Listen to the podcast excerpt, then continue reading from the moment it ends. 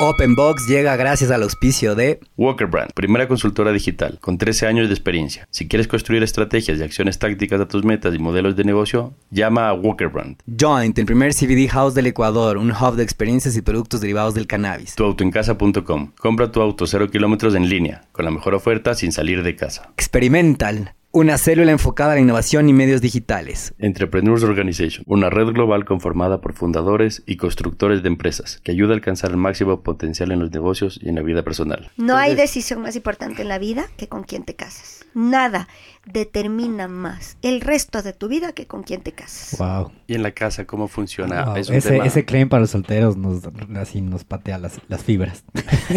A ver, yo tengo que los que no estamos casados. Yo es- creo wow. que el matrimonio es el estado ideal. Ok. Eh, creo que no es lo mismo compartir la vida con alguien, repartir los pesos eh, Eso. y mirar al norte. Y, y si tienes la suerte de que tu pareja es tu amigo, tu compinche, tu socio, tu partner in crime, el papá de tus hijos, el que comparte tus sueños, el que tiene sus propios sueños que tú compartes, eh, no hay mejor. Es decir, para mí ese es el estado ideal. Creo que hay una gran dosis de elección y hay una dosis de suerte. Sí. Eh, porque cuando uno se casa normalmente es muy joven y, y no tienes tan claro el panorama. Pero sí creo que si logras eso es el estado ideal. Y creo que es la decisión más importante, porque si tienes esto, te catapulta, te empuja, te sostiene, te acompaña. La vida sin eso tiene otras dimensiones. En este round tuvimos una verdadera peso pesado. Mónica Heller, abogada y financiera, reconocida como una de las empresarias más notables del país. Sus estudios los realizó en Francia y en Estados Unidos. Ella fue la idealizadora, gestora y promotora del proyecto de la zona rosa de Quito, conocida como el sector de la Plaza Foch, donde lo gestionó desde todas sus aristas. Su enorme vocación política la llevó a ocupar puestos como concejal de Quito, directora de la Cámara de Turismo de Pichincha, directora de la Cámara de Comercio de Quito, entre otros. Una entrevista súper dinámica y muy variada donde hablamos de el rol activo que debe tener el empresario del sector privado en la sociedad, el concepto de las mujeres power, el importante rol de la pareja en la realización personal, mitos y verdades de la igualdad de género, el saquito de las penas y sobre mindfulness, estar presentes al mil por ciento en el sitio en donde estás. Personalmente yo disfruté y aprendí mucho de este round. Esperamos que ustedes lo disfruten tanto como nosotros. Hola, bienvenidos a todos a otro episodio más de Open Box Podcast. Hoy tenemos el gustazo porque es amigo, es amiga de Luismi, es amiga mía, le conocemos previamente. Hoy nos acompaña Mónica Heller. Y en verdad no voy a no quiero ni siquiera leer todos los cargos y títulos que tiene Mónica porque es una es un paginón. Yo creo que basta decir que tenemos aquí a Mónica Heller y el que sabe sabe. Luismi, ¿cómo estás? Bien, Diego, feliz, feliz, contento de tener la Mónica, ya les vamos a contar. Mónica, ¿tú cómo estás? Bien, bien, muchísimas Bienvenida. gracias, súper contenta. Bueno, bienvenida. Como, como te decía antes de empezar, eres media, qué bueno diríamos, la razón del por qué grabamos este podcast. Entonces, Hijo, de grande claim. sí, total. Entonces, hace, hace un tiempo atrás estábamos en el Swiss Hotel y hubo una charla en donde fue el Iván Vallejo, no sé si te acuerdas. Clarísimo. No, y hasta nos tomábamos fotos con el. Iván, estuvo crack. Y, y lo cierto es que en, ese, en esa charla tú dijiste dos cosas que a mí me llamaron bastante la atención. La una es, qué bestia la vida del empresario en el Ecuador, es un ring de box. ¿no? Y hay que darse y golpearse y levantarse. Y yo con Diego habíamos hablado en enero del año pasado y le decía, Diego, hay que hacer un podcast, la gente está con ganas de hablar, está bueno. Y llegas tú y dices esto y dije, no, pues, box, va por ahí. Por eso se llama Open Box. no Entonces, sabía, de verdad que me encanta. entonces no es que es box de caja abierta, es box de puñetes. de box. De caerse, levantarse. Pero de los buenos boxeadores que cuando se caen se levantan. Entonces, esa, esa fue una de las frases que a mí personalmente me gustó y dije, no, pues hay que hacerle. Y súper contentos de tenerte aquí. ¿no? Entonces, bien, bienvenida, oye. Qué, qué felicidad tenerte aquí. Muchas gracias, de verdad que es un honor. Y por el otro lado, eh, tú estás participando con el grupo de EO, de Entrepreneurs Organization, eh, como mentora. Como mentora. ajá. ¿no? Nosotros somos, comparte con Diego del, del grupo, y de los 10 o 12 mentores es la primera. Súper chévere. Entonces, Me para encanta. nosotros un honor tenerte aquí hoy. Mil gracias por la invitación. Buenísimo. Yo hacía un chiste de que no puedo leer, digamos que todo lo que ha hecho y hace Mónica, pero no, no es chiste, es verdad. De hecho, como que siempre le, le, le pido ayuda previamente a los podcasts de, de los entrevistados a, a gente del equipo y les digo, busquemos algo de tal persona. y es la primera vez que me responden, Diego, hay demasiado. No sé ni por dónde escoger. No, cada vez nos tocan más hojas de Google. no sé de dónde escoger todo lo de Mónica, porque hay de Es todo, porque soy hecho de todo. mayorcita ya. es un tema de años. Claro, ya Google viene escribiendo muchos años y esto. y está indexando en 100 páginas, así. Entonces, no. Es increíble. ajá. Lo, lo- lo que nos da alegría es que cada vez nuestros invitados tienen más páginas en Google. entonces eso significa que venimos bien. Bueno, entonces, primera pregunta rápida es, eh, ¿quién es Mónica Heller? Mm, Mónica Heller es una mujer con, con una linda vida, eh, con éxitos y con fracasos, con una familia maravillosa, con dos hijos estupendos, con tres perros, con muchos sueños, con muchos proyectos, con algunos dolores, con preocupaciones, con luchas, con hobbies. Mónica. Heller es muchas cosas. De, de todo, ¿no? ¿Y, ¿Y cómo se ve ese día? ¿Cuántas horas tiene? ¿Y cuántas quisieras que tenga? no me alcanza el tiempo. eh. Siempre estoy ocupada y, y- y tengo que aprender a manejar el tema de la ansiedad porque siempre siento que estoy fallando, ¿no? Si estoy aquí, no estoy allá, si no estoy allá, tampoco estoy allá y, y siento esta angustia constante de que, de que falto y fallo en algo siempre. Pero creo que es la naturaleza de las cosas y, y es el resultado de tener muchísimos proyectos y muchísimas ambiciones y sueños y Buenísimo. ocupaciones. ¿Y qué, ¿no? qué tan presente logras estar? O sea, llegas a una reunión y estás, o estás en el celu. No, yo creo en el mindfulness. Creo que es súper importante estar donde estás, porque si no, no lo haces bien. Eh, y el hecho de que estés ocupado y de que tengas otros entornos y otros espacios no quiere decir que no estés enfocado al 100% en lo que estás haciendo en ese momento, porque si no, todo lo que harías sería un fracaso. Donde Ujú. estoy, estoy y estoy al mil por ciento, siempre. Perfecto. De acuerdo. Sí, sí. Mónica, tú ahorita estás como CEO de M. Heller Group, ¿no es cierto? Y todo el mundo te conoce por haber sido una de las promotoras principales de La Mariscal. Mi primer gran proyecto. Tu primer Oh, gran sí, proyecto. sí, sí. Tremendo proyecto, ¿ah? ¿Qué tal estuvo esa experiencia? A ver, para mí fue un sueño hecho realidad. Primero porque yo era jovencita y venía de haber vivido unos años en Bogotá. Regresabas de Colombia, ajá. Y en Bogotá había la zona rosa. La T. Y había esta vida nocturna maravillosa y había Andrés Carne de Resenchía y había un montón de cosas chéveres. Y yo regresé a vivir a Quito, estaba muy recién casada y no había dónde salir. Ujú. Quito era una ciudad súper aburrida. Aburrida. Y entonces se volvió un proyecto importante, no solo en lo económico, no solo era un proyecto de negocio, sino que era un proyecto de generar mejor calidad de vida. Y fue un proyecto lindísimo. Lo hicimos durante muchos años. eh, hubo respaldo en ese momento de, de quien era el alcalde, eh, Paco Moncayo. Se hicieron cosas lindísimas, desde una reconciliación de todos los actores formales y no formales. Nos reuníamos y nos poníamos de acuerdo y normábamos. Las trabajadores de la calle, eh, los dueños de los shawarmas. Eh, Era una zona peligrosa. pues. era súper peligrosa. Era zona roja Mm. Era y zona roja. peligrosa. Sí. Y normamos y nos pusimos de acuerdo y resolvimos y conversábamos y nos entendimos muy bien.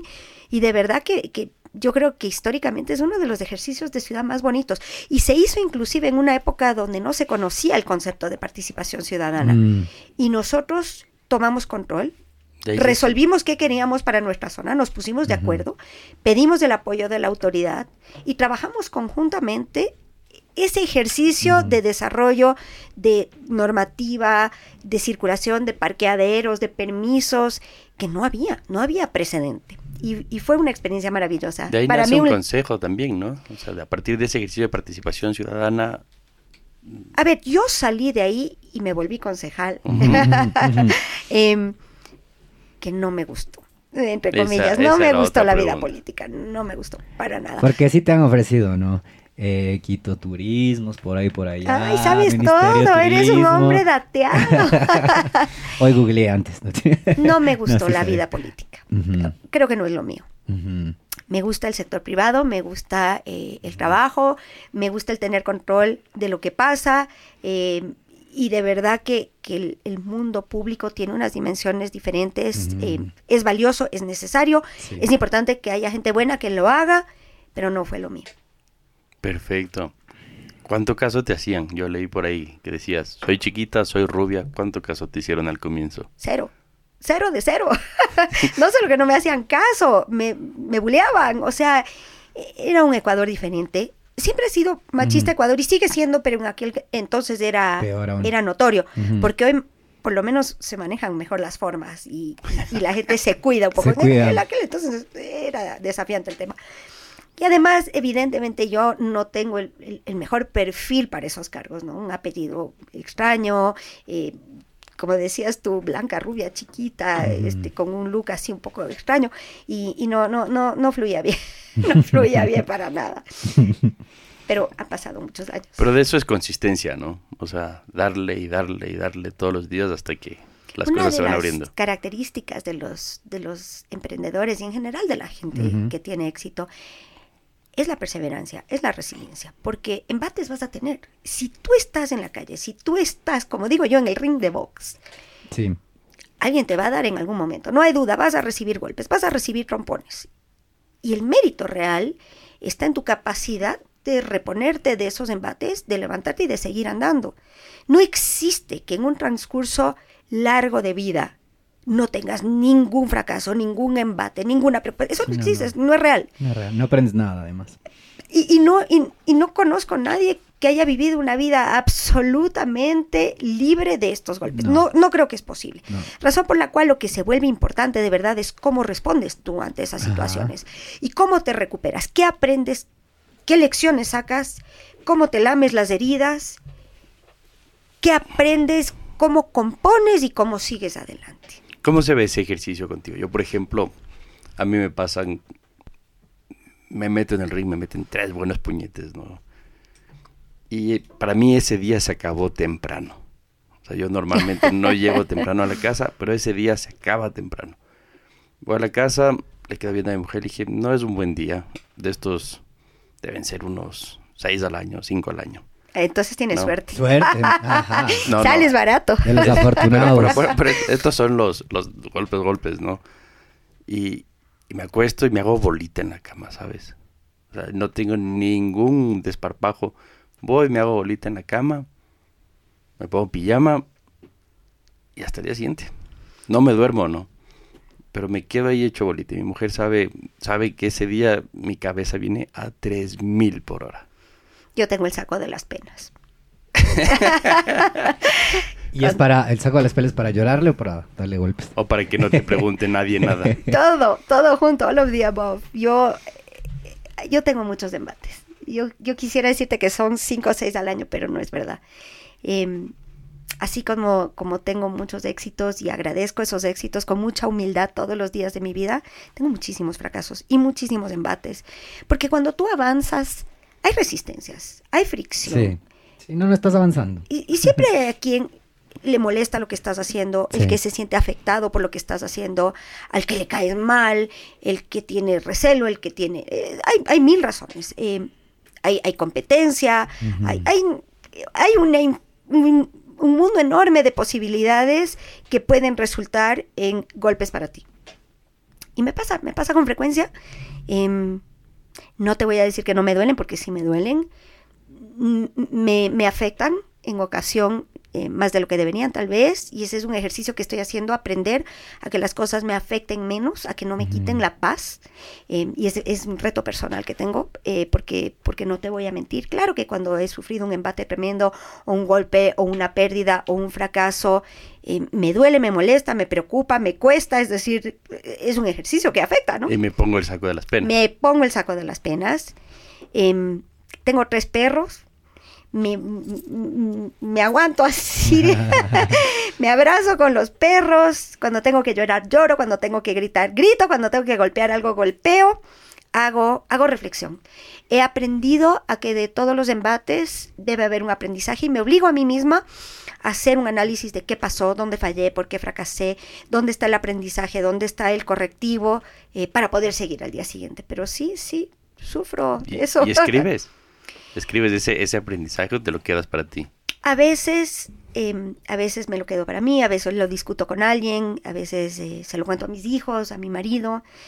Eh, pero, pero ese es un ejercicio bien personal. Al final del día, solo tú sabes cuáles son tus dolores, solo tú sabes cuáles son tus, tus limitaciones o tus pérdidas. Y creo, que, y creo que para poder seguir andando, tú tienes que curarte las heridas, tú tienes que poder sanar. Y eso no es algo que nadie puede hacer por ti ni que puedes compartir. Aquí, aquí te hago una pregunta súper como hombre, ¿no? Cuando, cuando cuentas esas penas al interno de la casa, ¿es para desahogar o para recibir consejo? Hmm, ambas probablemente. Em, tengo la suerte de tener un marido que es estupendo y me respalda en todo y, y que además resulta que es formidable y súper capaz, razón por la cual sus consejos son valiosísimos. Tengo dos hijos maravillosos que tienen una visión diferente de la vida porque tienen evidentemente otra edad, otra formación eh, y, me, y, me, dan perspectiva a veces, eh, lo cual yo aprecio mucho. Y a veces solo me desfogo porque necesito desfogar, eres, eres una olla de presión y, tienes que abrir una válvula de escape y normalmente esa es la familia o los amigos o los mentores o en mi caso tres perros maravillosos.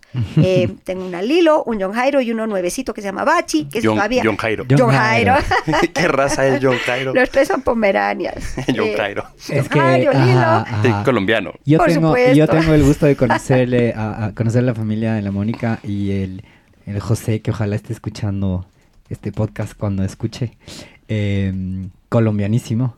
Eh, y tú también viviste en, Colombia. Y no podría faltar un perro que se llame John, Jairo, Por favor. si no, ¿qué clase de familia ecuatoriano-colombiana sería? Correcto, correcto. Nosotros, Mónica, hacemos como un recorrido a lo largo de tu vida. Por eso te preguntamos de inicio como, ¿quién es Mónica? Y eh, tú comenzaste contándonos un poquito y nosotros nos vamos a veces un poco más atrás, así como en un recorrido de ¿Cuántos hermanos son? eran, son en tu familia? Em, ¿Tú eres la mayor, la menor? ¿Cómo creció tu núcleo familiar? ¿Cómo te fuiste a estudiar? Entiendo que te fuiste a estudiar finanzas en Boston, has estudiado Derecho, Jurisprudencia, por favor, o sea, pero ya es, es de locos. con, con razón los huevos de la Mónica van al mismo camino pero esas carreras son las que no fallan, ¿no? Qué bestia. Ah, abogado y manejar la plata. De locos, de locos. por izquierda o por derecha. Increíble, ajá. Entonces, nada, yo te preguntaba, ¿cómo, cómo, cómo fue crecer en tu familia? ¿Cómo fue esa experiencia? ¿Cómo terminaste luego en Colombia? Yo vengo de una familia chiquitita. Em, mis abuelos, los cuatro, llegaron a Ecuador em, durante la, la, guerra, la Segunda Guerra Mundial, Em, Ecuador fue uno de los pocos países que daba visa en ese momento mm. em, a los refugiados de guerra. Entonces mis cuatro abuelos llegaron a Ecuador sin conocerse, ¿no? Mm. Eran, eh, eran pareja los unos, pareja los otros, no, no se conocían y tienen cada uno sus hijos, o sea, mi mamá eh, por un lado hija única y mi papá con un hermano por otro lado, y mi mamá y mi papá se conocen en Ecuador, se casan y tienen dos hijas, eh, mi hermana y yo, mi hermana siete años mayor que yo.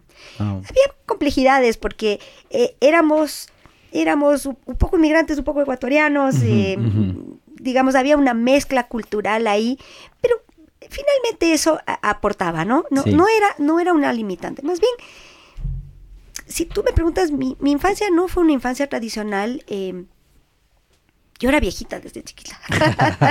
Esas almas viejas. Alma, alma vieja. sí, y, además rebelde, revolucionaria, con ideas propias, con conceptos mm. propios, no muy propensa a respetar a la autoridad. Sí, sí, sí.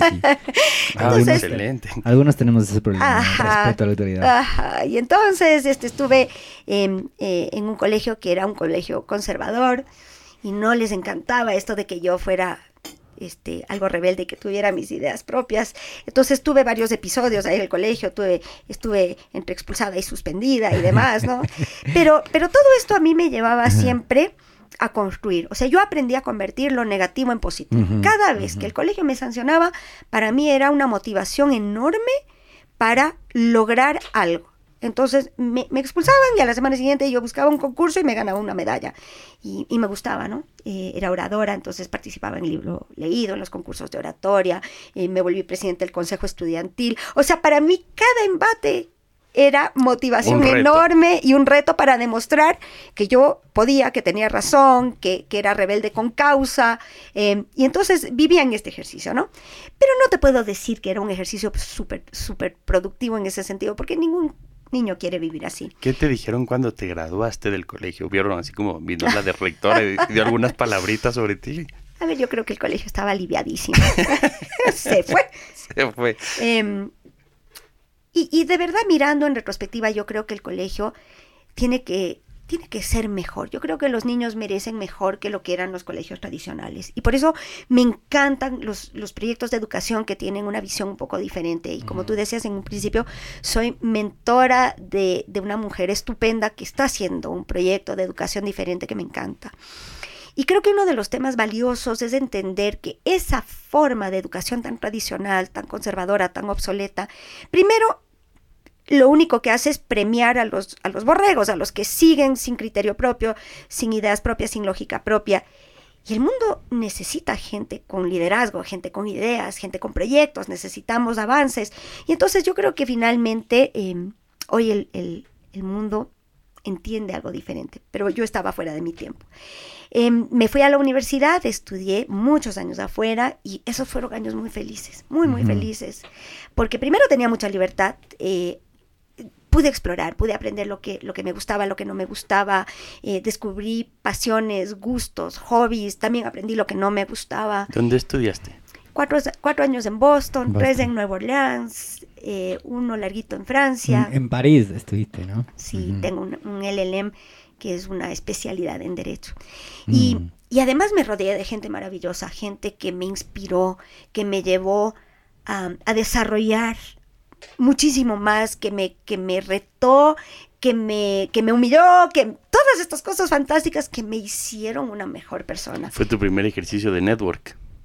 De network, de, de aprendizaje, de maravillarme, de, de, ver un mundo más amplio, de ver gente con unas ideas diferentes, de salir de la cajita pequeña que era Quito en ese momento y ver un, un mundo grande, ¿no? Eh, fueron años muy, muy felices que me sirvieron muchísimo y, y si yo puedo recomendar a, a, la siguiente generación, siempre les digo, hay que buscar esas experiencias que te sacan de tu zona de confort, pero te hacen ser mejor. ¿Por qué regresaste si estabas tan contenta? Terminé de estudiar y me fui a vivir a Colombia. No quería volver al Ecuador y, uh -huh. y empecé a trabajar con una empresa americana en Colombia que me encantaba. También hubo un aprendizaje estupendo y además Colombia me dio un aprendizaje. Era un país con muchos retos. Yo llegué a Colombia inmediatamente después de los años de Pablo Escobar. Entonces había, había un gran cambio social, había todavía algo de violencia, había inestabilidad y todo eso, a pesar de que era eh, miedoso, ¿no? Porque uh -huh. no te voy a mentir. A, al principio no, no lo sentí, pero, pero conforme... O sea, estabas en Medellín. En Bogotá. En Bogotá. Uh -huh. Pero claro, a mí me tocaron varios episodios violentos. Co coche vivía. bomba. El, eh, el, no, el, nogal, eh, etcétera, wow. ¿no? Entonces, creo que al final del día eh, fui entendiendo con estos episodios y con la práctica que Colombia era un país peligroso y por eso eventualmente me vine a Ecuador porque ya me había casado y tenía un hijo y entonces tomé conciencia de que probablemente no era el mejor sitio para, mejor para tener familia, pero me encantaba, me encantaba y todavía me gusta mucho. Oye, a, a mí también me gusta Colombia, me gusta el ritmo de Colombia. Eh, ¿Encuentras alguna diferencia entre los colombianos y los ecuatorianos en la forma de trabajar? En esa época era súper notorio. Eh, yo creo que nos hemos ido nivelando, pero primero Colombia tenía una semana laboral de 48 horas, mientras que en Ecuador teníamos 40 horas laborales, y eso de plano hace una diferencia inmensa en la productividad, en la mentalidad, en la ambición, etc. Eh, los colombianos por naturaleza eran mucho más emprendedores y tenían una vocación de vendedores. Todo el mundo es vendedor en Colombia, todos te venden algo inclusive su imagen está uh -huh. siempre en venta. Uh -huh. Hay, eh, ¿no? Son extrovertidos, es una forma de ser. Eh, y creo que tenían una muy buena formación que, que en ese momento era mejor que la ecuatoriana. Hoy no.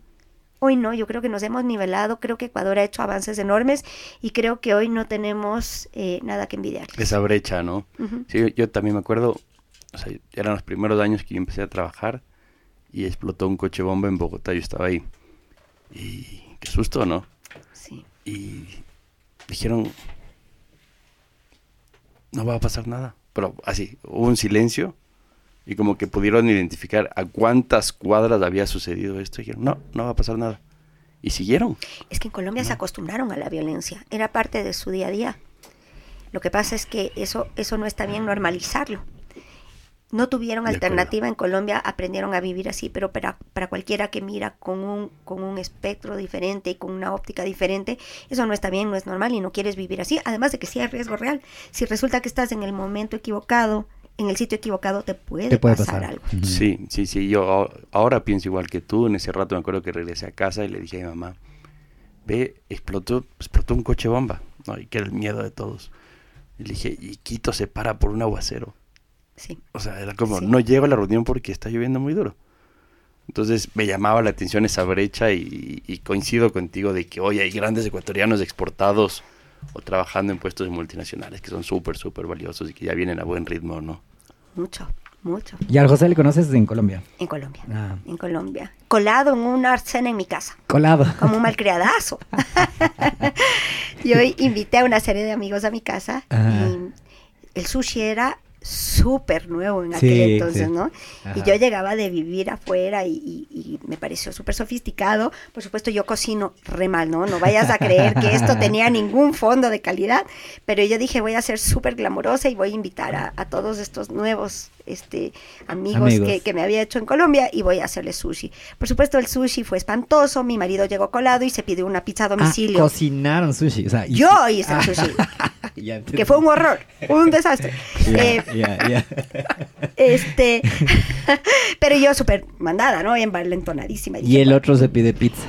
El malcriado llegó con una botella de aguardiente en vez de con una botella de vino y se pidió pizza a domicilio. Y yo dije, Guaro. a este majadero hay que esculcarlo de cerca. Y acabé casada con el majadero. Es que los majaderos llaman la atención. Yo soy casada con el colado, desafiante, malcriado majadero. Qué chistoso. Súper feliz casada, 27 años. Qué bien. Wow. Yo, yo estaba estudiando en Estados Unidos. Esto nunca te he contado, creo. no. Y llega, llega la que era mi host family allá. Y me dice, oye, yo era súper chico, tenía 16 años.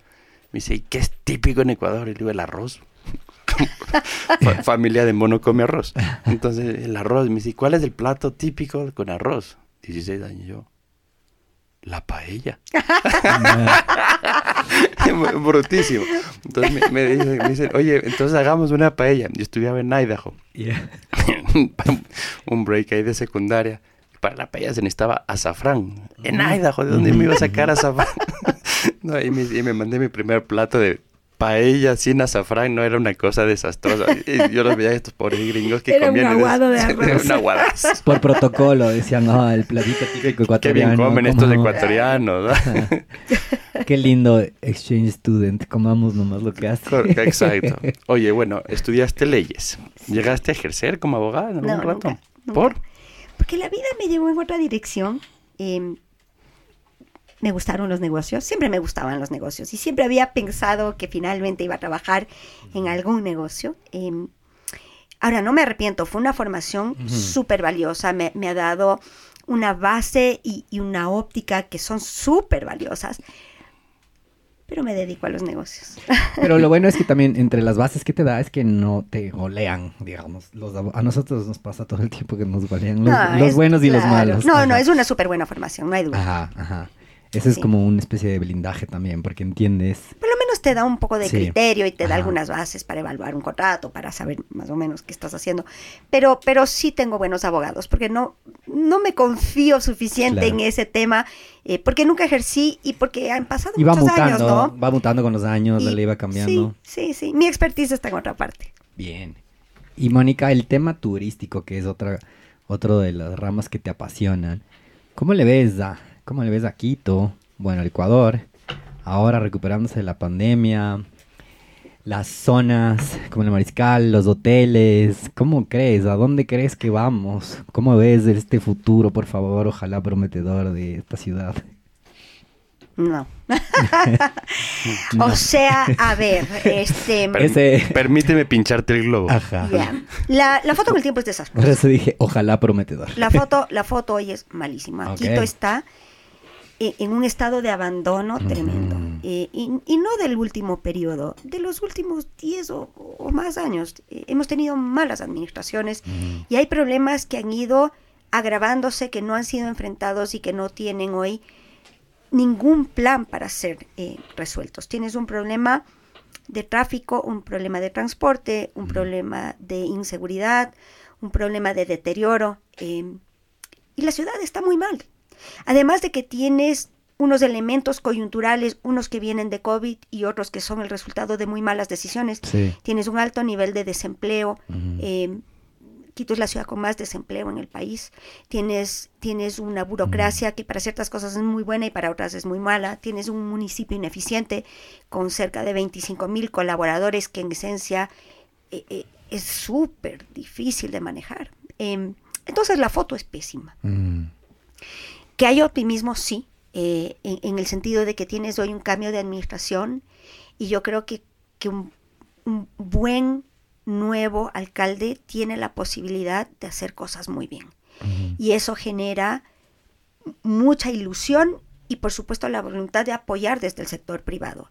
Queremos que tenga éxito, queremos Sí. que lo haga bien y queremos que se recompongan los problemas de fondo. Tienes, por ejemplo, una inversión de 2 mil millones de dólares en el metro de En Quito, metro. sin explicación, sin rendición de cuentas y que no se prende. Pasan los años y sigue sin funcionar. Y que no funciona. Y, que no fun- y nadie te dice por qué no funciona. Nadie te dice. Porque cada uno aparece con su teoría maravillosa, pero al final del día, si supieran por qué no funciona o qué hay que hacer para que funcione, estaría funcionando. está, pero la verdad no la sabemos. No sabemos cuál es el meollo del asunto. Entonces, por supuesto que eso eh, e- es una oportunidad eh, para el nuevo alcalde y para la nueva administración y esperamos con toda la fe y con toda la ilusión que Quito tenga una administración que pueda resolver los problemas a la que le importe y a la que le duela lo que está pasando. Ahorita están en- entiendo que están en esta pelea de quién inaugura el saliente y el entrante. Y, y entre los dos se quieren llevar las flores. Entonces, lo que te hace pensar en que, a ver, si, si en todo este tiempo no inauguraron el metro y ahora ya a, a meses de salir, sí puedo inaugurar el metro. Pero yo te hago notar que sí se inauguró en el, el metro porque a mí me invitaron Ajá. y empujaban el carrito y nos llevaron de una estación a otra y saludamos y nos tomamos la foto, solo No. nunca arrancó el metro. O sea, este no es un tema de ponerse la medalla. Claro. Este es un tema de que de verdad tienes un, Solucione un monto transporte. importante comprometido en ese proyecto. Tienes un problema de, de- A ver, a mí me parece que está mal concebido el metro. Yo no creo que va a resolver los problemas de tráfico y transporte, pero por lo menos tendrá que ser un paliativo y habrá que acompañar con otras medidas como los alimentadores para que eso empiece a funcionar. Y muy posiblemente vamos a tener que ver un subsidio que no sé si vendrá del gobierno local o del gobierno central, pero lo que quiera que hay que hacer, hay que hacerlo, hacerlo. porque ya tienes dos mil millones de dólares ahí invertidos. Y la ciudad lo resintió, es notorio. Somos un pueblo, un pueblo grande ahorita, se ve feo. horrible. El pueblo está abandonado, eh, Sí. la infraestructura está abandonada, la ciudad está sucia, tienes un problema importante de, Sí. de recolección de basura, de graffiti, de, o sea, la ciudad está en un, un estado de abandono tremendo y el tema de fondo, a mi parecer, es que un alcalde tiene que ser un buen administrador. No solo un buen político, no solo un buen candi- candidato a futuro a la presidencia. Esta es una ciudad Claro, esto no es catapulta. Claro. Ajá. Ya Quito es una ciudad grande, tienes una población importante, tienes un montón de problemas, tienes un- una, una construcción difícil, tienes un tema geográfico, tienes un tema de vías. Es- Esto requiere de conocimiento y esto requiere de, de análisis técnico, de seguimiento. De, es decir, esto, esto sí requiere de una buena administración O sea, y de un buen consejo, ¿no? Cuando, los permita. gobiernos, Ajá, cuando ¿qué los te- gobiernos locales se politizaron, ahí fue el acabose. O sea, Sí. porque había gente que venía con, con ganas de hacer cosas, ¿no? O sea, Años atrás Quito era un referente en el país. claro, Paz, sí. Paz, Moncayo, Y, y Sevilla. hoy, mucho No. menos. ¿Y qué te, qué te parece esta idea de, viste que en Santiago de Chile tienen esta distribución de como alcaldías por barrios, sectores? Por ejemplo, eh, Las Condes creo que se llama, tiene un alcalde. Es como que en, en- en Quito, por toda la distribución, por la cantidad de gente que hay, que estamos dentro de los 3 millones, la ciudad más grande del país, la más poblada, tener pequeñas alcaldías por sectores, como están haciendo en Santiago de Chile, em, ¿les ha sonado esto? ¿Te suena esta idea? ¿O un poco, poco aplicable en esta ciudad? Sí, no, no le veo, no le veo. Eh, y creo que tienes un semi ejercicio de eso que son las administraciones zonales, Zonales. que a mi parecer no han Que tampoco funciona. No. Lo que necesitas es un buen alcalde y un buen consejo, Que le entren a todos los que haga lo que tiene que hacer, que tome las decisiones que tiene que tomar. ¿Y te parece que el alcance hacia los valles, eh, digamos que estos tentáculos que están centralizados en el centro histórico, sobre todo le dan mucha prioridad al sur porque pues la, la- la han necesitado por años. Descuidan los valles porque Claro. los valles se autosustentan por sus impuestos. A ver, primero eh, los valles han sido los polos de desarrollo de la ciudad Ajá, ajá. y hoy no puedes desconocer que, que son importantes tanto para la productividad como para el tráfico y el transporte. Y uno de los problemas que tiene el metro es que no contempló los valles, ni, ni contempló alimentadores para Ni los alimentadores valles. para los valles. Entonces, como te digo, yo creo que técnicamente está mal planteado el metro Mm. y, y creo que o- o- está en orden una revaluación de lo que se hizo y de lo que falta. Y el reto probablemente será el presupuesto de cómo complementar el proyecto y de cómo operar, porque va a necesitar un subsidio sin duda. Pero hay que hacerlo, porque Mm. finalmente eso es lo que tenemos. A ver, yo, yo ahí te tenía una pregunta muy, muy en línea con esto, ¿no? Entonces, yo ya cada vez veo menos noticias. O sea, ¿no? A- a- hasta devolví el DirecTV el otro día. Y que solo lo tenía para ver noticias y partidos de fútbol. Y el mundial. Claro, había que aguantar un rato porque grababa.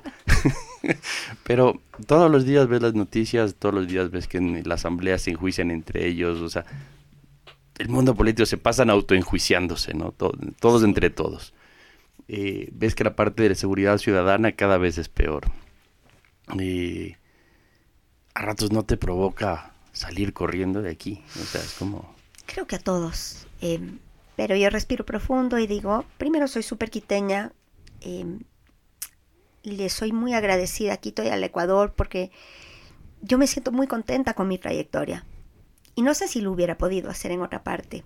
Entonces, eh, respiro profundo, como te decía, y decido que no me voy a ninguna parte y que más bien voy a enfrentar lo que hay que enfrentar. Y tal vez a veces lo hago más de la cuenta y por eso mm, a veces soy crítica en público y, y asumo unas posiciones más verbales que la mayoría, pero es porque me importa y porque quiero a mi ciudad y porque no me voy a ir a ninguna parte. No le voy a ceder ese espacio a nadie.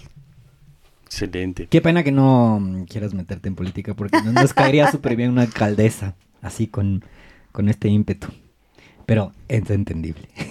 Sí, no. Por ahora no. Sí, no. Mira, tal vez en el futuro y, y a lo mejor eh, en otras circunstancias y, y en otro momento de vida personal, pero hoy no, no, no lo veo como una realidad. No, no me llama la atención tanto, la verdad. Creo que desde donde, desde donde estoy, desde el sector privado, eh, se puede, se puede apoyar. Y creo que hay cambios importantes que se pueden lograr desde ahí. Y creo que una de las cosas que cambia radicalmente el resultado es esa cooperación pública, público-privada. Público-privado. Sí. ¿Cuál es la obligación nuestra como emprendedores y empresarios? O sea, ¿dónde tenemos que entrar a participar? A ver, primero nosotros cumplimos muy bien haciendo empresa porque generamos desarrollo, empleo, contribución impositiva, desarrollo, movilidad, progreso. Nosotros hacemos nuestra parte y creo que esa es la vocación del empresario, del emprendedor.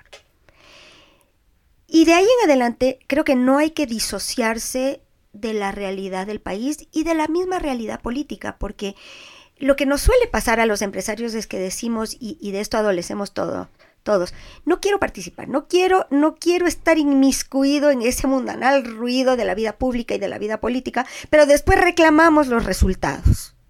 Y para muestra un botón, mira que tuvimos varios candidatos que, que son de centro derecha y que probablemente estaban más alineados con la idiosincrasia del sector privado y no les apoyamos en la elección de alcalde. La votación es, es evidente y no estuvo ahí el apoyo. Entonces creo que hay que ser consecuentes y congruentes entre lo que hacemos y lo que queremos. Eh, sí creo que hay que, que hay que participar, sí creo que hay que apoyar, creo que hay que empaparse, creo que, como decimos en, en quiteño, hay que mojarse el poncho. Pero no ponemos alcaldes, ¿no? No ponemos, o sea, nosotros No, no... ponemos nada, solo Nada. nos quejamos. Nos quejamos y no contribuimos. No participamos, no apoyamos, no hacemos lo que debemos hacer en términos de ir un paso más allá y después reclamamos que no nos sirven los resultados. En, hace un rato hablabas de disonancia. Hay este tema de disonancia cognitiva, cuando sabes que tienes que parar, pero el cuerpo sigue. Y cuando te dices, ya no tengo que seguir intentándolo, por igual la mente hace que lo intentes una vez más. ¿Te acuerdas de alguna situación en donde tú sabías que tenías que parar, igual te metiste? Creo que hay una diferencia enorme entre perseverancia y terquedad. el valor está en la perseverancia. Creo que la terquedad es un, es un mal pecado. ¿Te, te acuerdas de un buen ejemplo tuyo de terquedad? No, la verdad que no. Y como te digo, no es que no han habido fracasos, han habido un montón, pero no puedo mirar para atrás y decirte que fue terquedad. Creo que era más bien un proyecto Mm. que, que si no funcionaba bien se replanteaba o se Ujú. reenfocaba cuando ameritaba. Em, no, no sé si soy una persona terca. Soy una persona difícil, que no es lo mismo. Risito explosiva, pero, pero no sé si terca. Buenísimo. Te voy a poner una parte que, que te gusta mucho. Y es un concepto que se llama las mujeres power. Mm, ujú. ¿No es cierto? ¿De, de dónde sales tuyo? ¿Lo leíste? A ver, a mí no me gusta el concepto de empoderamiento femenino. Eh, eh, eh, primero me parece que, que es peligroso titularizar cosas y ponerle estos nombres rimbombantes que no tienen fondo, ¿no? Eh, Y lo dije el otro día en una entrevista. eh, creo que las mujeres tienen que hacer lo que tienen que hacer para buscar sus espacios. Yo no creo en, en las cuotas y no creo en, Mm. en- en este sistema de igualdad sin fondo. Creo en la igualdad de oportunidades. Y creo que las mujeres tienen que ganarse sus espacios y yo creo firmemente en la meritocracia. Creo que hay que tener planes, convicciones, hay que estudiar, hay que trabajar, hay que dedicarse. Eso yo lo entiendo y creo que esos son temas tangibles que son mesurables y que te llevan a resultados. Creo que los conceptos como el empoderamiento para mí ah, me cuesta entender y no me gusta la expresión. El tema de mujeres power eh, es, es un ejercicio de Forbes eh, que, que varias veces al año eh, escoge mujeres que considera que son representativas, eh, las invita y hay unos conversatorios importantes de, de temas relevantes. Pero eso es diferente. Ese, ese es un ejercicio puntual que tiene ese nombre y ese me encanta porque creo que hay mucho valor y que se derivan muchísimos aprendizajes y muchísima información y, y- muchísimo ejercicio colectivo, ¿no? Cuando tú juntas un montón de mujeres que tienen eh, la misma experiencia y la misma vida y, y- y el mismo aprendizaje y de ahí puedes sacar conclusiones valiosas, es importante porque deja algo para las demás, para las que vienen. Pero los conceptos vacíos de empoderamiento y de esos no son los míos. no, no, no, no me gustan, no creo en eso. Me parece que al final del día no es sano, no es bueno ni para las empresas ni para las personas, porque tú no puedes tener mujeres que no están preparadas en cargos para los cuales no están preparados, porque ni es bueno para ellas ni es bueno para la empresa. Yo creo que las mujeres deben ganarse el espacio, porque así es lo que nos ha tocado. Que, que es injusto, claro que es injusto, porque para los hombres ha habido mucha más facilidad. Ecuador es un país machista, no hay duda. Y lo que para los hombres, te doy ejemplos de las familias, por ejemplo, donde hay eh, este, negocios familiares, ¿no es cierto? De facto, en el Ecuador, si tú miras los números, la gran mayoría de los cargos altos en las empresas familiares los ocupan los hombres y no las hijas No mujeres. las hijas. Entonces, es un país que viene con una carga histórica de machismo, sin duda. Hay un boys club, sobre todo en los estratos más altos, ¿no es cierto? Pero esa es la realidad. Si tú me preguntas si amerita eso, el lado contrario y un sistema de cuotas con mujeres ocupando espacios para los cuales no están preparadas, que más bien demeritan a todo el género, tampoco. Tampoco. No, no me parece que esa es la solución. Creo que necesitamos educar mejor a nuestras mujeres. Creo que las niñas tienen que estudiar carreras de verdad, carreras STEM, que son las carreras del futuro, que son las que te dan espacios y las que te pagan, que son las, las carreras donde no hay duda. Creo que las mujeres tienen que hacer el esfuerzo de estar preparadas al mismo nivel y demostrar los mismos resultados. Y entonces podemos sentarnos a la mesa para discutir igualdad de oportunidades, Oportunidades. que no es lo mismo. Y en casa, ¿cómo se ve ese tema? O sea, por ejemplo, eh, yo me acuerdo en el Swiss Hotel hablabas de tu esposa y dijiste, estoy súper bien casada, ¿no? Y, y lo más importante para mí fue escoger bien a, a este señor que se coló en esta cena.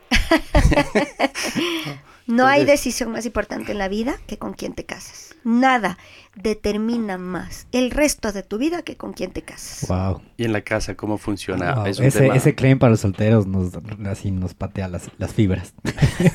A ver, yo tengo que Los que no estamos casados. yo es- creo wow. que el matrimonio es el estado ideal. Ok. Eh, creo que no es lo mismo compartir la vida con alguien, repartir los pesos eh, Eso. Y mirar al norte. Y, y si tienes la suerte de que tu pareja es tu amigo, tu compinche, tu socio, tu partner in crime, el papá de tus hijos, el que comparte tus sueños, el que tiene sus propios sueños que tú compartes.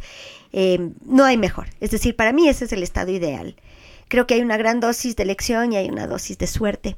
Sí. eh, porque cuando uno se casa normalmente es muy joven y, y no tienes tan claro el panorama.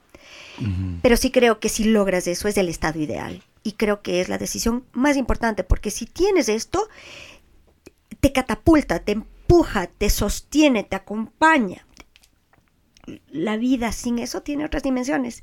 Pero creo que la, la persona con la que uno se casa tiene que tener buenas características. O sea, en mis ojos, tiene que ser una persona inteligente, tiene que ser una persona de buen corazón, porque la vida es súper larga y hay muchísimos momentos súper difíciles. Mm. Y si tu compañero es, es un tipo inteligente que te aporta y es un tipo de un corazón inmenso que te, que te protege, tienes un resultado. Si tú estás casado con una persona que o no tiene esas capacidades y no te aporta, no te acompaña, se te puede volver una carga, eh, en cuyo caso estás hablando de enteramente otro ejercicio.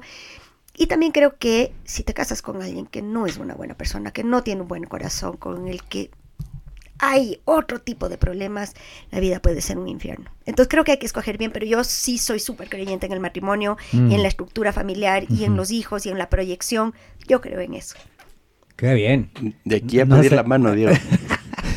Wow. Voy a, voy a repetirme este clip que vamos a hacer un clip claro. para difundir por toda la- y voy a tener el celular listo. Oye, y, y- Replay, y- replay, replay, replay, replay, replay, Oye, por y favor. quiero decirte, by the way, yo tengo un matrimonio un poco especial porque yo no soy una mujer tradicional, es decir, no cocino, no organizo la casa, eh, soy desordenada, que soy un desastre, eh, cría a mis hijos de una manera súper inusual. Mis hijos trabajaron conmigo desde chiquitos, tú tienes el gusto de conocerlos.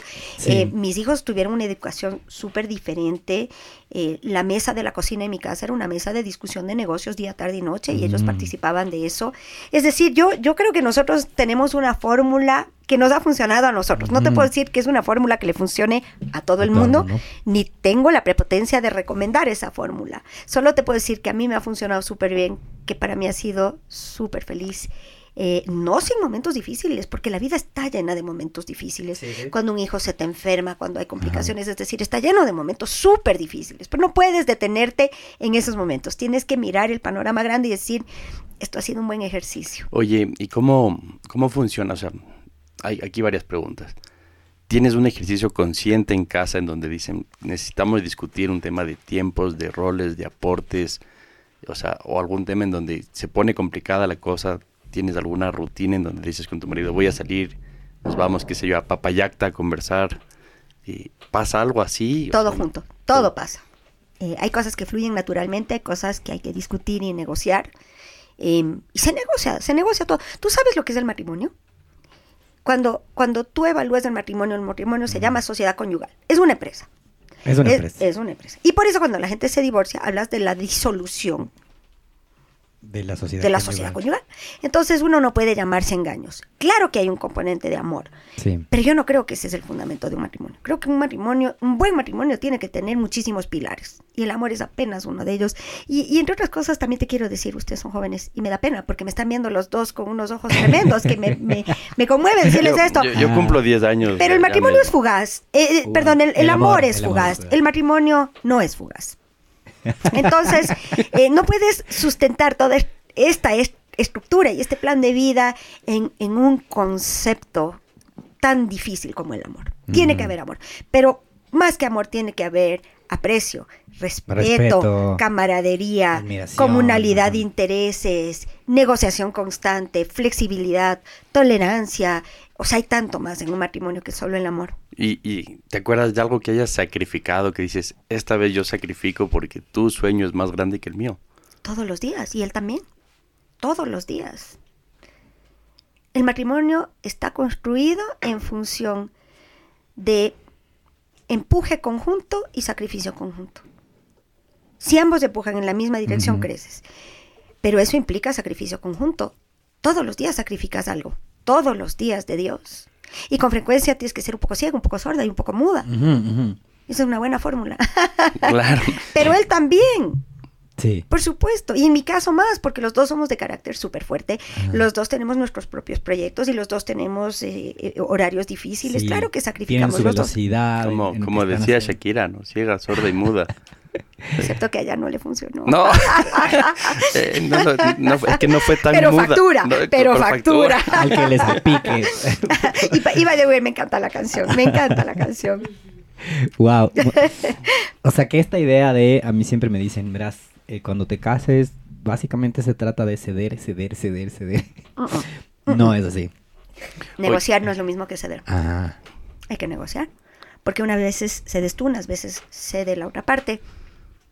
Y negociar es, es, hoy entiendo que esto no es prioritario y que lo que vamos a hacer es prioritario. El ceder, ceder, ceder tiene una vocación de mártir que a mí no me gusta. Yo no creo que eso es sano, porque no creo que vi- puedes vivir una vida feliz siendo mártir, ni puedes construir algo lindo y valioso a base de dolor y sacrificio. o siendo la alfombrita de alguien. ajá. Eso no, eso no funciona. Negociar no es lo mismo. Hay que ceder a veces, pero en una función de hoy cedo yo, mañana cedes Mañana tú. tú. Y cedemos en función de lo que es importante, no del capricho, no de la pataleta, sino de lo que dos personas inteligentes entienden y valoran conjuntamente. Y siempre en función probablemente de lo que los americanos llaman el greater good, que es lo más importante, lo mejor para todo el mundo. Hablas, hablas de que quieres un país más igualitario, ¿no es cierto? Para hombres y mujeres. Evidentemente vienes arrastrando 20, 30 años en donde la brecha se va cortando. Hoy, a la generación que le dejas a tus hijos, ¿y ¿cuáles son los riesgos reales de esta diferencia de género? O sea, ¿sientes que, que sí cambiamos, que vamos para adelante, que te estás dejando algo mejor? Uy, Vivimos un mundo muy complicado hoy en día, con, con muchos problemas de, de fondo y unos de forma. Creo que tienes un mundo y un Ecuador con una pobreza que no es aceptable, y respectivamente del género. Em, y ese es un problema que, que hay que resolver. No está bien. No está bien. Y no creo que le estamos dando suficiente atención. Creo que es un país y, y un mundo con unos retos importantes en términos de sostenibilidad, em, sustentabilidad, recursos, energías, en fin, todos esos son temas que, que sí creo que mi generación lo ha hecho muy mal, muy mal. Les hemos dejado un mundo donde para ustedes endeudarse, por ejemplo, es muchísimo más difícil de lo que era para nosotros. El acceso a los créditos es mucho más difícil. Eh, el costo del dinero, eh, las oportunidades, eh, eh, en fin, creo que nosotros hicimos muy mal muchas cosas, abusamos del sistema y eso les ha pasado la factura a ustedes en la siguiente generación. Pero también creo que tienen unas cosas estupendas, tienen un- unos recursos tecnológicos que son maravillosos, tienen un acceso a la información que es maravillosa, eh, tienen más inteligencia, tienen más formación, tienen más, más información. Creo que son en general una mejor generación. Yo, yo soy fan de los jóvenes y les apoyo en todo lo que puedo porque creo que son mucho mejores de lo que éramos nosotros en el colectivo, pero sí tienen retos muy grandes. Y, y dentro de esos retos creo que hay una equidad, eh, una inequidad de género. Em, y creo que se agrava en ciertos países. Eh, los países latinos son, son muchísimo más machistas en América, por ejemplo, que Norteamérica, ¿no es cierto? Que Estados Unidos o que Canadá. Pero creo que las mujeres no hacen lo que les toca también. Es decir, creo que nos hemos limitado a quejarnos, pero no creo que estamos haciendo lo que nos toca. Y de hecho, mira, por ejemplo, las, lo que hablábamos en, en un momento anterior. Sí, las mujeres hoy van a la universidad. De hecho, los cupos universitarios en su gran mayoría, no, no quiero decirte que en su gran mayoría, quiero decirte que son mayoría eh, en las universidades. eh. Sin embargo, estudian carreras que no tienen norte, que, o sea, es un poco un MMC en mis ojos. ¿Sabes lo que es MMC? no. Mientras me caso. ¿Cómo se llamaba? ¿Buscando marido en profesión? No, Y eso no está bien. Yo creo que necesitamos educar a nuestras hijas para algo diferente. Y creo que ahí radica el problema. No, no creo que puedes cambiar el Wow. sistema si, si, si las mujeres no hacen lo que les toca. Ah. Y además hay un tema real y es que tienes que estar súper consciente de los precios que estás dispuesto a pagar. Tú no puedes ser CEO de una gran empresa y pretender trabajar a medio tiempo, salir corriendo a la escuela del guagua, este, tomarte con las amigas, pasarte en la peluquería, no tener presión, dormir tranquila. Eso no combina. No, no. Todo no. eso no combina. Sí. Si tú realmente quieres igualdad de oportunidades, de igualdad de condiciones, tienes que estar dispuesta a los mismos precios, porque así es. Y tengo el, el feeling de que por lo menos en Ecuador las mujeres no están dispuestas a pagar los mismos precios en la gran mayoría de los casos. Hay, hay excepciones Sí, sí, estupendas. sin duda. Pero, pero creo que tenemos que sincerar la conversación. O sea, quiero la misma paga, la misma oportunidad, el mismo estado, el mi- ah, entonces tengo que hacer lo mismo. Y creo que hemos fallado. y- y un poco más porque hay que cerrar el gap. Oye, en un mundo hipotético, mañana te escogen presidente del Ecuador. ¿no? Tienes carta blanca para hacer algunos cambios que sabes que pueden funcionar. ¿Qué harías? Así de un hachazo. Sí, tan- tiene carta blanca. volvería al Ecuador un país de verdad de libre economía. ¿Qué quiere decir Mm. libre economía?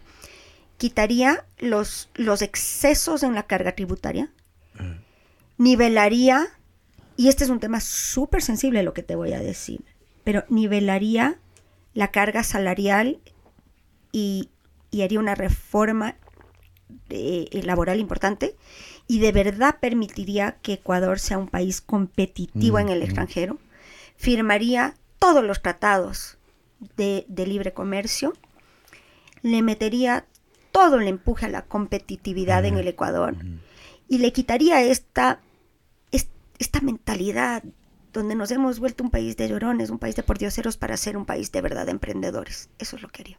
¿Cómo funcionaría esa reforma laboral? Tienes que flexibilizar. Y flexibilizar no quiere decir precarizar. Ese es un error. Ese, y ese es un lenguaje que han aprovechado algunos grupos eh, con intereses para conflictuar esta discusión. Cuando tú hablas de flexibilizar, no hablas de la gente que tiene empleo pleno. Hablas de la gente que está Que- en que no desempleo.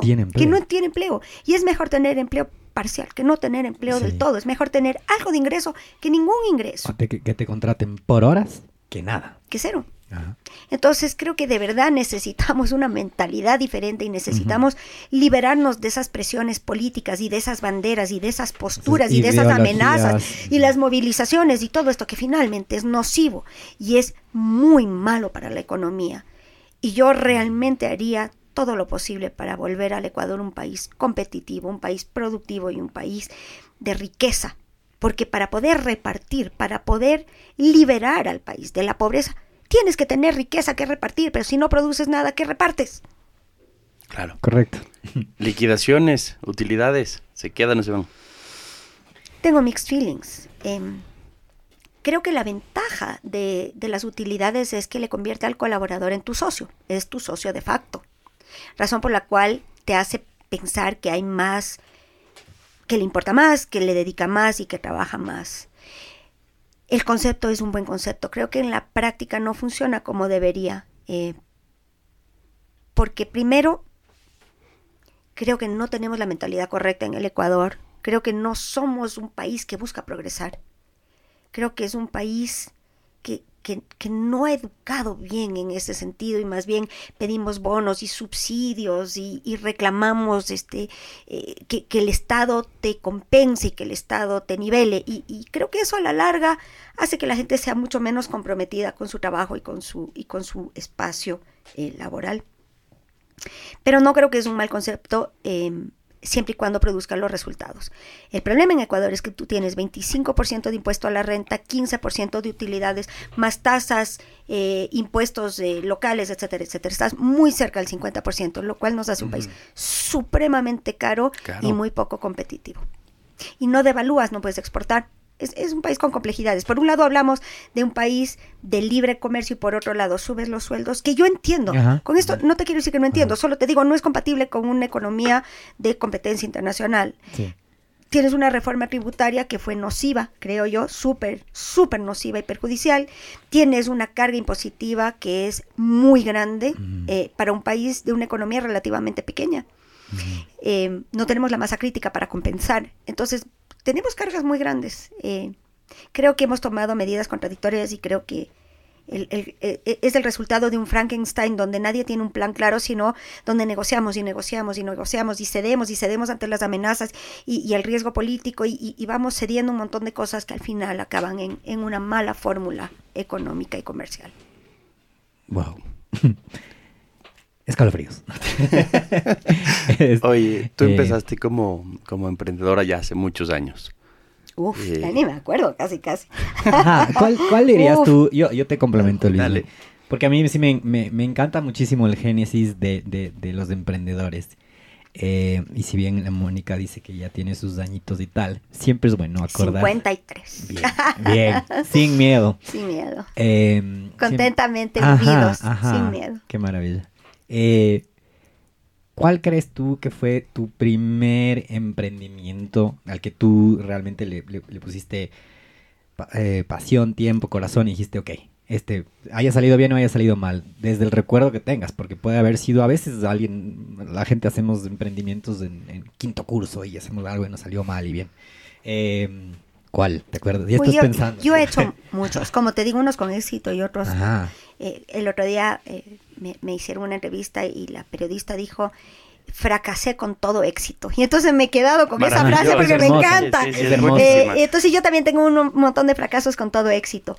Pero el, el proyecto más bonito en mis ojos fue el de la Mariscal, porque fue un proyecto de gran dimensión, de ciudad, que tuvo un impacto que, que cambió la forma de vida de la ciudad, ¿no? Eh, que nos dio este espacio lúdico, que aumentó la pernoctación promedio de los turistas, que, que nos puso en un mapa diferente, eh, que me enseñó un montón, que me expuso a, a muchísima gente que, que de otra manera no hubiera conocido. Eh, para mí es, es el proyecto más lindo que he hecho. ¿Y cómo le tengo ves hoy por hoy? ¿Cómo le ves? ¿Cómo- con sea, mucha pena. Y, y no he reclamado algo, y estoy reclamando todos los días que puedo porque creo que ha habido un abandono espantoso por parte de las autoridades y la última ordenanza que pasó este consejo que aprobaron en el 2021 y que se hizo efectiva en el 2022 no puede ser peor. Es que no puede ser peor. ¿Por Los concejales no leyeron, no entendieron. Estamos en manos de gente que no le importa. Aprobaron unas condiciones para, para dar permisos de funcionamiento al comercio. Te doy el ejemplo de la Plaza Foch, ajá, pero esto aplica a toda la ciudad. Donde tú no puedes tener dos negocios del mismo tipo a menos de 50 metros de distancia. O sea, no puede haber un Dos bares, dos restaurantes, dos discotecas, Dos dos, karaokes. Pero ¿y por qué no? Porque, porque me voy a contener, iba a decir unas palabrotas y después digo, en no este está podcast bien. sí se puede. en el podcast pero- se puede. Porque son incapaces. Mm, Porque son incapaces, porque no saben, porque no están preparados para su cargo y porque no leen. Porque Y- firman sin ver, porque alguien les presionó, porque alguien les pidió el favor o porque simplemente no les importó lo que firmaban. Firman y porque no hubo análisis técnico, porque no hubo seguimiento, porque no hubo entendimiento de las repercusiones y porque hoy tienen que corregir y tienen miedo de, de corregir. O sea, a 50 metros la, la normativa. La Plaza es- Foch está construida así. Tú no puedes cambiar Pared la con construcción. Todas las casas Todas. están una al lado de la otra. está una al lado de la La otra. Plaza Foch era el destino turístico más Sí. importante de la ciudad. Sí. Con die- la, la zona de la Mariscal, 10.000 camas hoteleras entre hoteles y hostales. Sí. Mercado artis- artesanal, Artesanal. anticuarios, bares, restaurantes, discotecas, ¿no? Todo. Y de repente tienes una ordenanza donde todos son incumplidores de facto, porque todos están a menos de 50 metros de otro igual. Claro. ¿Qué lógica tiene esa ordenanza? Además de que tienen otros requisitos igual de absurdos, ¿no? Tienes que presentar una preexistencia. El concepto Ah. de la preexistencia venía desde el 2016 de otro consejo de incapaces. Pero estos, en vez de corregir cuando sacan una nueva ordenanza, perpetúan y le agravan. ¿Cómo te explicas? No sé, son enemigos. Tenemos un consejo de enemigos de la ciudad, es lo que te puedo decir. Y esto de la perpetuidad lo que te dice es que, de hecho, justo hoy día, nos coincidió Mónica, pero justo hoy día, eh, un par de mm, eh, periódicos eh, sacaron artículos acerca de la cantidad de gente que prefiere ir a, y el título es así, los quiteños prefieren farrear en los valles que en la ciudad y no en es que prefieren, Mm, es no que no hay locales Claro, para claro. farrear. Por Ajá. eso todo está en el abandono, porque nadie Sí. puede sacar permisos de funcionamiento. Y hablaban de la perpetuidad, que básicamente lo que te dice es, tú no puedes eh, hacer un restaurante, o sea, digamos, alquilas un local y el local antes previamente era un restaurante y tú solo puedes poner un restaurante. Eso si tienes la suerte Si tienes la de suerte. que el dueño de ese antiguo restaurante te haya cedido la preexistencia. Pero lo que pasó en COVID, por ejemplo, es que muchísimos de los dueños de negocios se regresaron a provincias Ajá. o se fueron al extranjero. Se perdieron las preexistencias con la gente que se fue, porque la preexistencia está atada no al local, sino a la persona, al A que era el dueño. que tiene el permiso. Y entonces hoy tienes locales vacíos por cantidades, en un abandono tremendo, en una ciudad con un alto nivel de desempleo, donde ha caído el turismo en, en números exorbitantes y donde tienes un consejo que no sabe por qué tomó la decisión, que no tiene la fuerza política para recomponer. A esto quiero hacer una salvedad. Hay un par de concejales que son diferentes. No te puedo decir que todos son iguales. Hay dos o tres que de verdad son mejores y son estupendos. Pero la gran mayoría de una incapacidad rotunda. Y, y de verdad con una afectación para la ciudad que no tiene perdón. Es que la Por eso de escoger- concejales era una cosa Por de- eso escoger es importante. Ajá. No puedes escoger a la más guapa o al más atlético. Si estos son los administradores que definen la calidad de vida de los La quiteños. papeleta de concejales en los últimos años es de terror. O sea, que dices, pero este señor es proveedor mío de video y fotografía. ¿Qué hace ahí? Claro. O sea, no es que no pueda, pero simplemente no le ves la competencia Es que no están calificados, porque tienen que ser buenos administradores. Cuando tú pasas una ordenanza que afecta la calidad de vida de los quiteños, por eso tiene, mira, por ejemplo, el tema de tráfico. Es un tema técnico, Sí. es un tema técnico.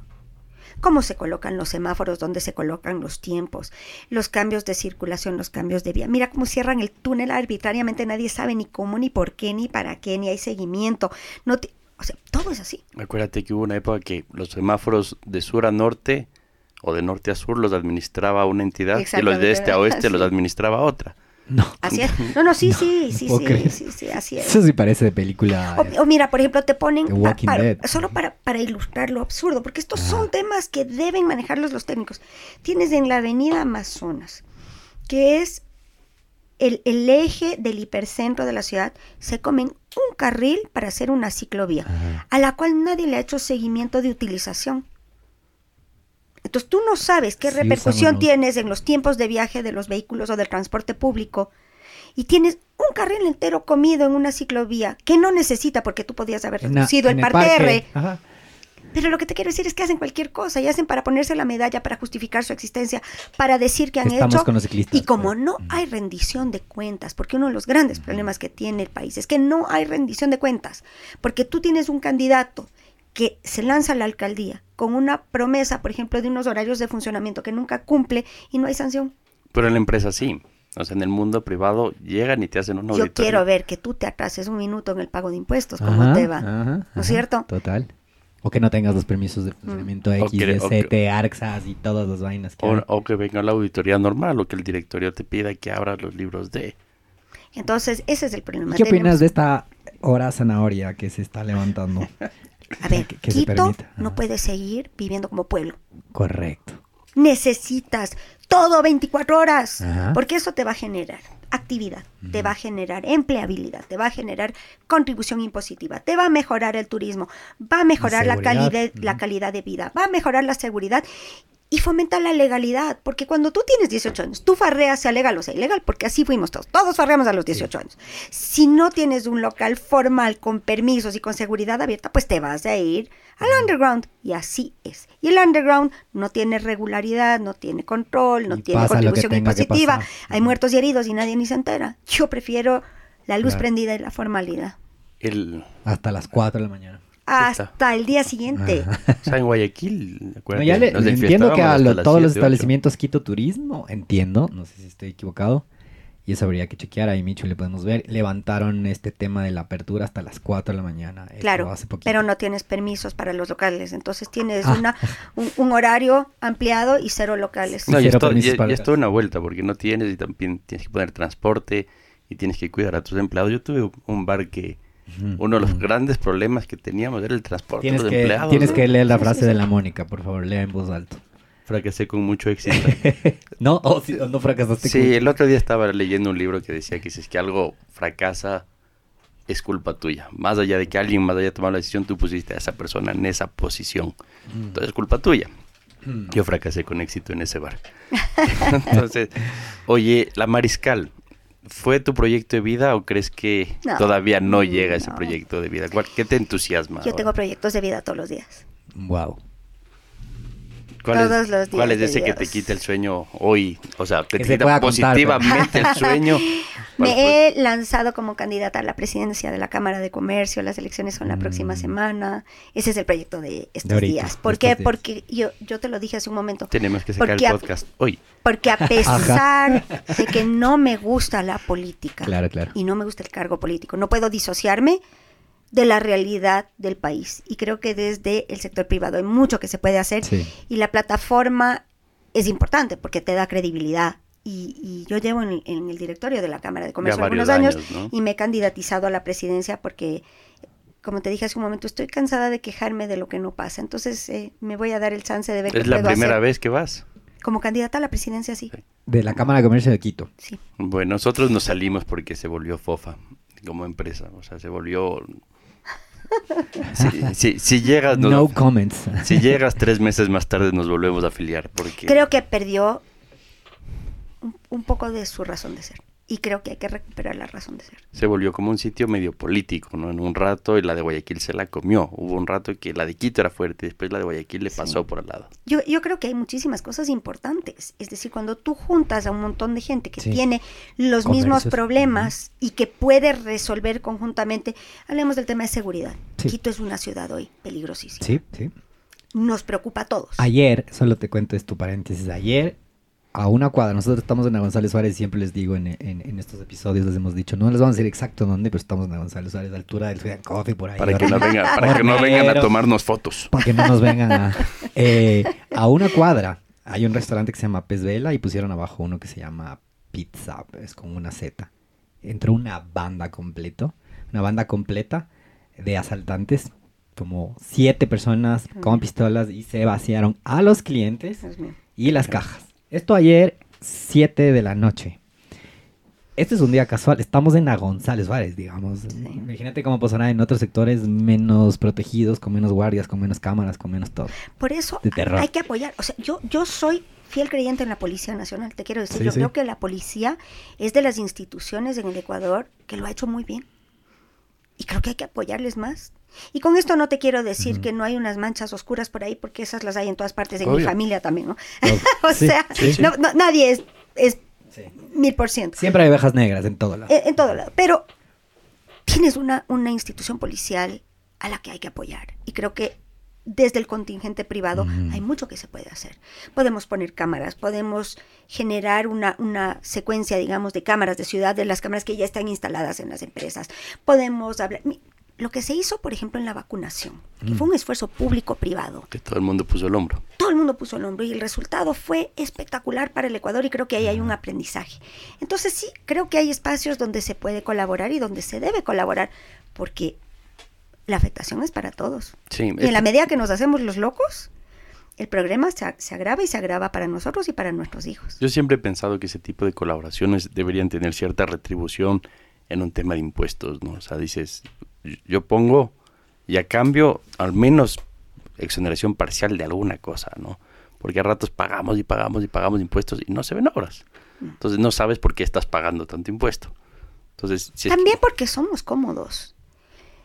No exigimos, no miramos, no exigimos una rendición de cuentas, nos quejamos en silencio porque tenemos miedo, la gente no es verbal porque muchos tienen rabo de paja. Y creo que eso, eso perpetúa los problemas y quienes se van apropiando de esos espacios de poder son los que no tienen nada que perder, porque los empresarios solemos estar ocupados. Estamos en las empresas y estamos haciendo lo que tenemos que hacer y dejamos ese espacio de administración a aquellos que no están tan ocupados y no tienen Y no tanto tienen que perder. Y, es, y, y ves lo que ves, ¿no? Qué tan cierto eso, ¿ah? Vamos, vamos acelerando porque hay que ir a- terminando. El, ¿cómo, ¿Cómo has evolucionado como jefe en relación a tus primeros años? O sea, cuando recién empezaste, eras más explosiva, menos explosiva. Yo soy súper exigente, soy una pantera, soy explosivísima, soy súper exigente. Con dos, con dos salvedades. A mis hijos solo les grito yo. y no les exijo. y a mi marido también. Pero- y, y- y por mis hijos hablo de mis colaboradores también, ¿no? O Mm, sea, para mí mm. son mis hijos. Y todos viven conmigo años, ¿no? Tengo colaboradores de, de 25 años, jubilados, de, de, de O sea, todos me aguantan el genio. Em,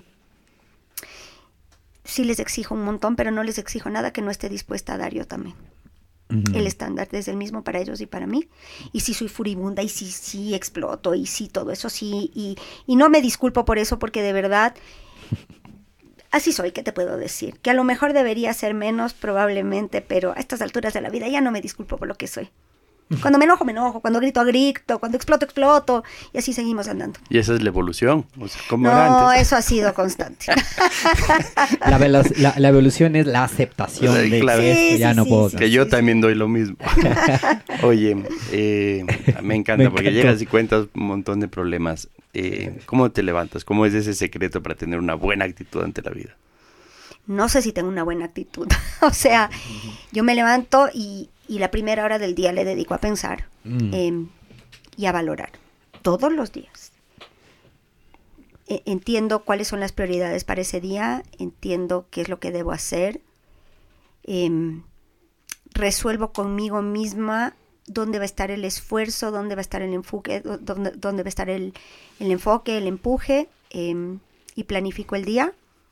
Como te digo, cuando tengo que reconciliar algo que ha pasado el día anterior, reconcilio. Em, entiendo que hay cosas que puedo controlar, entiendo que hay cosas que no puedo controlar. Em, festejo mis alegrías un ratito, no mucho, no mucho, porque creo que las alegrías son tan transitorias, ¿no? Sí, me, me abrazo y digo, vamos, ay, Mónica, lo hiciste muy bien y sigo. Eh, Me quedo ahí apapuchándome todo el día. no, cinco minutos de, de- de- de premiarme a mí misma y digo, ¿y ahora qué? ¿Cuál es el siguiente? Eh, cuando he tenido un golpe, me lamo las heridas, ¿no? Em, me perdono los errores, porque tengo muchos, muchísimos, muchísimos, y me los perdono, porque si no, no podría seguir andando. Eh, ab- absorbo las preocupaciones que las tengo. eh, no duermo bien a- ahora. Antes dormía súper bien, cuando era joven, ahora ya no, porque sí me preocupan las cosas. Em, hay que cambiar el colchón, es la otra opción. eso no se me había ocurrido. No, pero Y- se duerme menos horas cada Eh, década. Claro, claro. Ajá. Pero aparte de las preocupaciones, tampoco Sí, te sí. dejan dormir tan tranquila. Y, y me levanto con optimismo porque, porque paso bomba, aun cuando tengo problemas, aun cuando sufro, aun cuando me estreso. O sea, la vida es una. Y, y digo, nadie me quita lo vivido. Paso bomba. Aun cuando estoy amargada, cuando estoy preocupada, cuando estoy gritando, estoy pasando Estoy bomba. haciendo lo que me gusta hacer. Me lo encanta. que quiero, cuando Sí. quiero, como puedo. Y trato de no perjudicar a nadie en ese proceso. ¿Qué te hace reír? Uf. Tengo un marido que me hace reír, que es una de las cosas que nos vincula. Tiene un sentido del humor negro perverso, este, que me encanta. Eh, me río con facilidad. También lloro con facilidad. Soy lloroncísima. Eh, pero sí, me río con facilidad porque creo que, que hay que reírse en la vida. hay que reírse. ¿Alguna cosa que poca gente sepa de ti? Hubiera querido ser poeta y cantante, pero no tengo talento. o sea, con dos copas de vino no sabes lo que recito, no sabes. Sí, Tengo unos talentos ocultos, yo Ah. puedo bailar como nadie con la botella en la cabeza, no sabes. Ah, wow. Súper talentosa. Eh, y me hubiera gustado cantar, eh, pero, pero soy poco talentosa. Entonces canto calladita y en silencio por ahí en la ducha, así que nadie me oiga. ¿Algún prejuicio que la gente tiene sobre ti? Uf, todos, todos, todos, todos. Todos los prejuicios, todos. todos. Este. Sí, no, no me acompaña. Ah, o sea, con lo que, A- a con, mí con sí lo me que gusta tu decía. honestamente. Ajá, sí, sí, sí, le- bueno, ya le van a ver unas fotos publicadas en el podcast, pero Si la- a ella no Mónica le vino acompaña el look, guapísima, yo no sé, el mío. de locos, ajá, o sea, ajá, Sí, sí, el nuestro. nos, gracias. nos fregamos los dos. Tú sabes que yo siempre digo que, que a las rubias no nos toman en serio, ¿no? Eh, y estoy contenta porque además ahora eh, ya me empiezan a salir canas, entonces se me hacen unos rayitos naturales y la cosa ahí como que acompaña, pero, pero yo siempre digo que si yo hubiera sido más morena me hubieran tomado más en serio, eh, porque a las rubias nos, nos creen medio gilachas. Pero, pero sí. Además, te, te voy a hacer otra confesión. A mí me gusta mucho la moda y me gusta el fashion y me preocupo por el look. Ah. Sí me gusta. Es de mis, de mis, de mis cosas que me da mucha satisfacción. Pero creo que la gente tiende a interpretar eso como, Claro, como claro. más... Te ven muy fashion y rubia y dicen, uh, Bobaza. Bobaza. Eso es como blonde. Claro, Ajá. claro, bobaza, bobaza. Si, fuera, si fueras un producto, ¿qué dirías tu empaque? Hijo. Caviar, champán. Wow, pero en la punta de la lengua, por Hermoso. favor. eh. Si esto se lo medimos en segundos, esto fue 0.0 microsegundos de respuesta. Qué bien. Según tú, ¿cuál es el peor defecto del ser humano? La envidia. La envidia te lleva a hacer cosas muy malas. ¿Cómo, cómo te gustaría ser recordada y, y por quiénes? Primero por mis hijos y por mis nietos. Em, creo que hay que hacer impacto primero en los propios. Ajá. Espero haberlo hecho bien, no sé. em, la- la- el peso, digamos, de las mujeres que trabajamos es que siempre creemos que hemos fallado un poco. Sin embargo, me han salido bien los chinos, razón por la cual tengo que pensar que algo hice bien. Tengo, tengo dos hijos maravillosos. Que- Salieron bien, yo puedo dar fe. que, sí le que- salieron bien. Sí, me salieron bien, Ajá. a pesar de, como te digo, que yo no fui una mamá tradicional, no estuve ahí 24 horas al día, no les hice los deberes nunca, no les ayudé a estudiar y nunca les hice torta de chocolate. Yo esperaba que ellos hicieran sus deberes y sus y siempre estaba disponible para una consulta, pero lo de ellos era lo de ellos. Es una mamá bravísima, súper exigente. Y no les pasó nada, ¿no? Resultaron bastante bien. Eh, sí, o sea, por ejemplo, yo siempre les dije que, que tenían que estudiar y que tenían que ir a buenas universidades porque yo no iba a pagar ni una universidad mediocre ni una carrera mediocre. Eh, y me han sorprendido súper bien los dos en Y eso. los dos hicieron eso. Ajá. Sí, sí. Por eso te digo, creo que ese es además un buen mensaje para las madres que trabajan. Tranquilas que no pasa nada. Mm, mm. Los niños, No hay los que hacerles niños, los deberes a no hay que ¿sí? hacerles los deberes porque tienen que aprender a hacerlos solos. No hay que ayudarles a estudiar, salvo que de verdad tengan una, una necesidad diferente, ¿no? Cuando, cuando hay un tema de verdad de aprendizaje es distinto. Yo tuve la suerte, la fortuna que mis dos hijos no, no, no necesitaban, pero yo nunca les hice nada. Ni les llevaba, ni les traía, ni todas esas cosas tradicionales de las madres porque ellos sabían que eso no pasaba conmigo, pero les hice parte de mi mundo. Cuando había que tomar decisiones de negocio, nos sentábamos to- todos en la mesa hasta el sol de hoy. Les consulto mucho, les pregunto mucho, les participo mucho. Eh, hemos hecho lindos proyectos juntos. Mi hijo hizo una misión médica estupenda. ¿Qué edad Mi- tiene? El viejo 26 El viejo. eh, y la segunda 22. Wow. Han hecho lindos proyectos de Sí. ellos. Con Diego compartimos un, proyecto muy lindo de mi hija Paulina que hizo un- un- el locro más grande del mundo y tuvo un Guinness locro. World El, Record. el récord Guinness del Sí. locro o la sopa de papa más grande del mundo. Sí, y mi hijo Carlos hizo un proyecto donde trajo una misión médica de Estados Unidos y, y operó a muchísima gente en necesidad. Entonces lo que te quiero decir es que siempre tengo la duda de si lo he hecho bien, pero me gustaría que mis hijos y mis nietos pensaran que lo hice por lo menos razonablemente bien. Me gustaría que mi marido mirara para atrás y dijera, tuve un lindo matrimonio. Y me gustaría que, que finalmente cuando los otros me miraran, me miraran con un ojo benévolo y dijeran, capaz era un poco loca, capaz era un poco explosiva, capaz tenía sus cosas extrañas, pero, pero hizo cosas buenas por la ciudad y por el país. Lindísimo. Oye, ¿una mujer de negocios nace o se hace? Unas nacen y otras se hacen. Ambas son posibles. Sí. Sí. Buenísimo. Qué maravilla, Mónica. Teníamos un montón de preguntas más, pero creo que con la última que cerraste, hay que, hay que cerrarla ahí. Es- es- No, el superpoder. El superpoder. Sí. Es que yo creo que la Mónica ya tiene medio un superpoder. Entonces no le preguntaría qué superpoder te gustaría tener. Más bien te preguntaría si mañana fuera el último día, ¿cómo lo pasarías? El último día de la existencia. Con mi marido y mis hijos. Juntos en casa, En en casa, algún lugar específico. en Y John casa. Jairo. Y los, y los tres perros nos hemos olvidado. valorando lo que hicimos Ajá. em, y disfrutando, Qué bien. si fuera el último día. Si fuera el último día. Hay que vivir todos los días como Sí, si sí, fueran el sí. último Hay que día. tratar de hacer eso. Qué linda entrevista, oye. Sí. Yo, yo te Un agradezco. honor, de verdad. De verdad, Muchas porque, gracias. como te dije, fuiste sin querer parte del podcast.